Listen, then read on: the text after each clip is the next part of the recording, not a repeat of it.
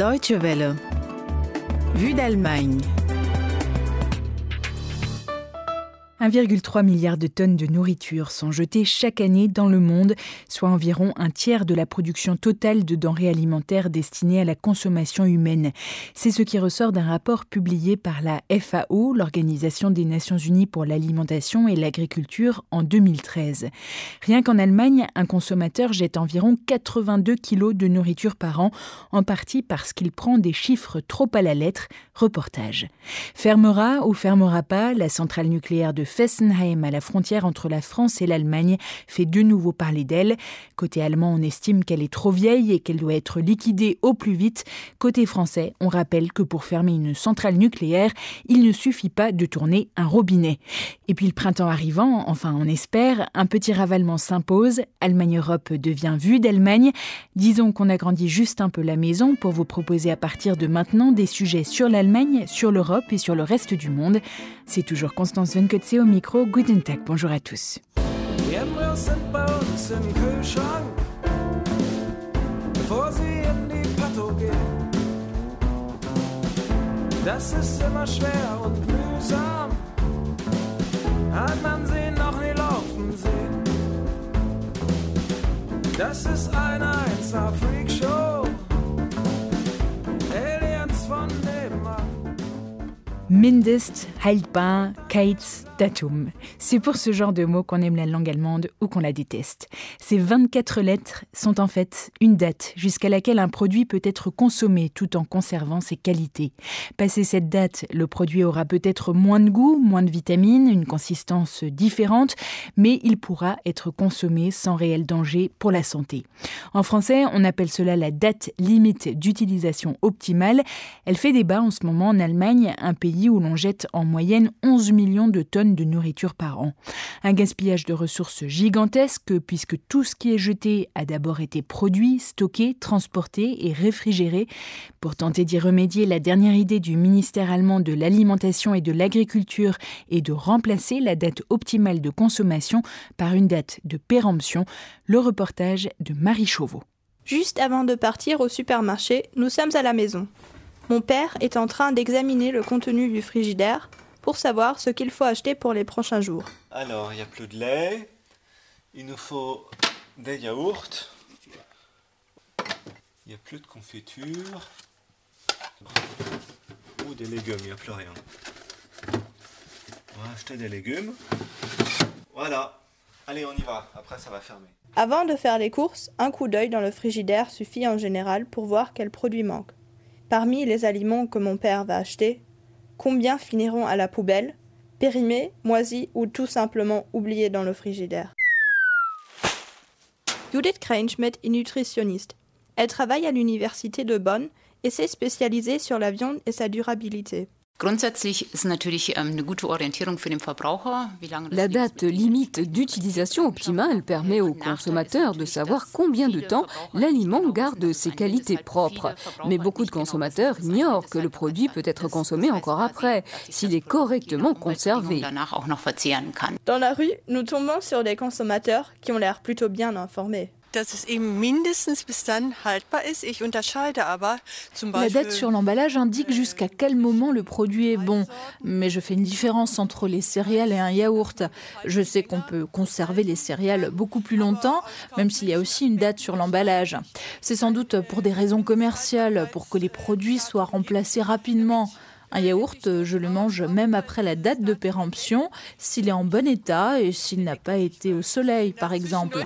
Zwischendurch mal in der Sonne gestanden hat, das Töpfchen, dann nicht. Ja, ich richte mich insofern schon danach. Quand je fais mes courses, je choisis toujours le produit le plus frais et qui se garde le plus longtemps.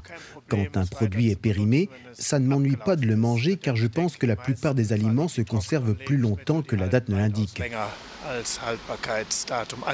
L'attitude des consommateurs a aussi changé au fil des années. Mes parents font partie de la génération d'après-guerre où l'on manquait de beaucoup beaucoup de choses. J'ai été éduquée comme ça et aujourd'hui encore, je n'aime pas jeter de la nourriture. Je préfère acheter moins de choses et faire plus souvent les courses.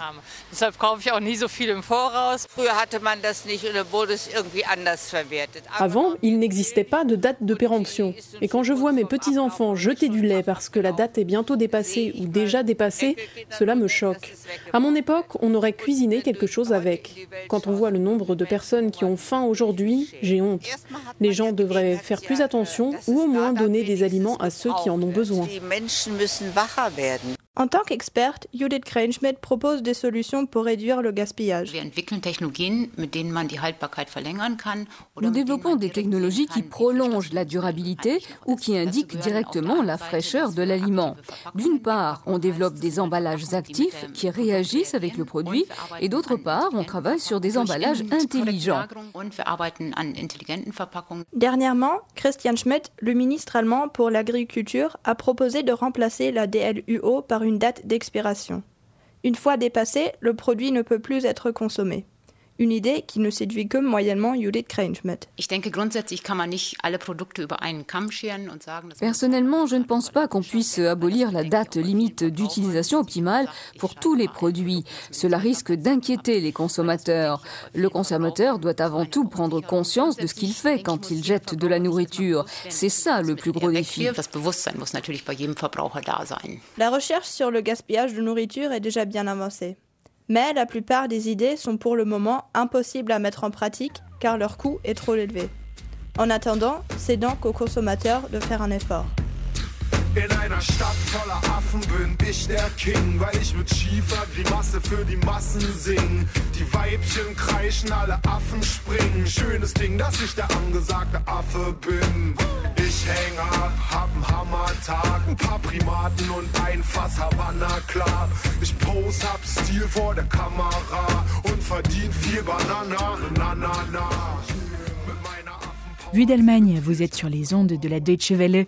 La semaine dernière, Washington a accueilli un sommet sur la sûreté nucléaire et de nombreux chefs d'État. Parmi les questions abordées, les risques terroristes contre les installations nucléaires. La France est particulièrement concernée avec 58 réacteurs. Elle est, après les États-Unis, le plus gros producteur d'énergie nucléaire au monde. L'Allemagne, qui de son côté a décidé de fermer progressivement ses centrales, s'inquiète de cette intense activité et s'inquiète en particulier de la présence de la plus vieille centrale française à quelques kilomètres seulement de sa frontière, Fessenheim. Mise en service en 1977, Fessenheim est au cœur d'un bras de fer franco-allemand depuis des années. Katia Beach a pu pénétrer dans la centrale pour voir comment s'organise sa sécurité. Le badge, le numéro. Euh Christelle Mitchler, chargée de communication à la centrale de Fessenheim. Il y a des règles très strictes de radioprotection. Donc on enfile une tenue de base qui est composée d'une combinaison de protection de gants pour les mains et de chaussures spéciales. Et euh, ces vêtements permettent de se protéger euh, d'une éventuelle poussière radioactive qui pourrait se déposer sur vos vêtements. Ces portiques qu'on a, c'est euh, ce sont des portiques de contrôle, justement pour contrôler à différentes étapes qu'il n'y a pas de poussière radioactive sur, vos vêtements ou sur votre peau. Euh, les seuils de déclaration euh, quand quelqu'un est exposé sont bien en deçà, par exemple, de ce que vous pouvez prendre quand vous passez une radio des poumons. On peut dire que tout ce qui est mis en œuvre, de la conception de la centrale jusqu'au contrôle et au renforcement qui ont été faits euh, au fil des années, fait que la centrale est parfaitement sûre et résiste au séisme majeur. Sortie autorisée.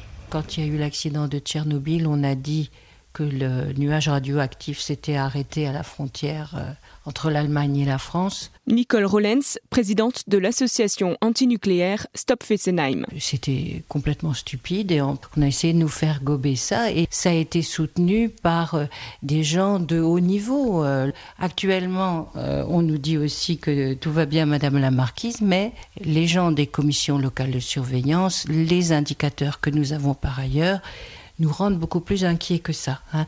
Par exemple, au niveau sismique, il y a des normes de sécurité qui ont été éditées par l'autorité de sûreté nucléaire et qui ne sont pas appliquées à la centrale de, Fessenheim. Alors, la centrale de Fessenheim se réfère aux lois qui existaient à son ouverture. Pourquoi l'accident du type de celui qui s'est passé à Tchernobyl ne serait pas possible sur un réacteur français? Tout simplement parce que la conception des réacteurs est totalement différente. À Tchernobyl, vous n'aviez pas d'enceinte euh, en béton de bâtiment réacteur comme nous pouvons avoir.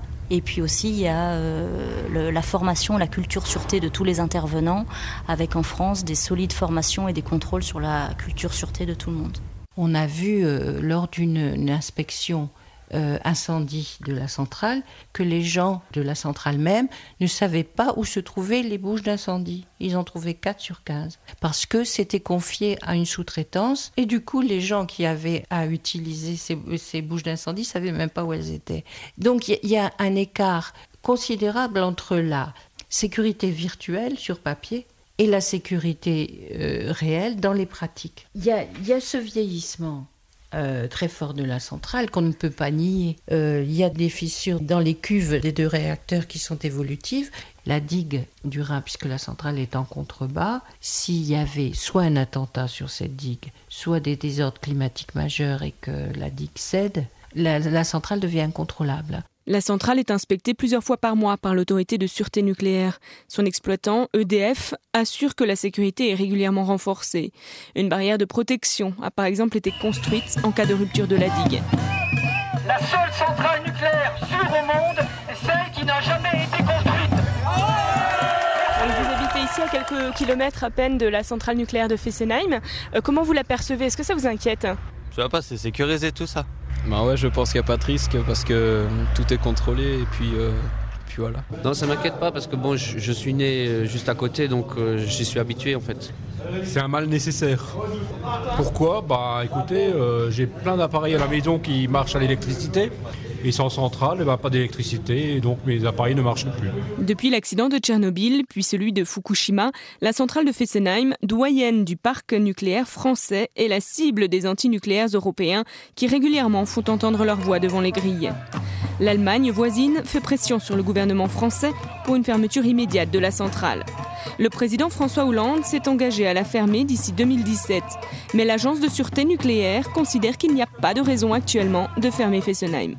Katia Beach s'est rendue pour nous dans la centrale nucléaire de Fessenheim. Si ce reportage ou celui sur le gaspillage alimentaire vous inspire des commentaires, n'hésitez pas à nous en faire part en nous écrivant un mail à français.dw.com. Bonne semaine à tous, à la prochaine et tchuss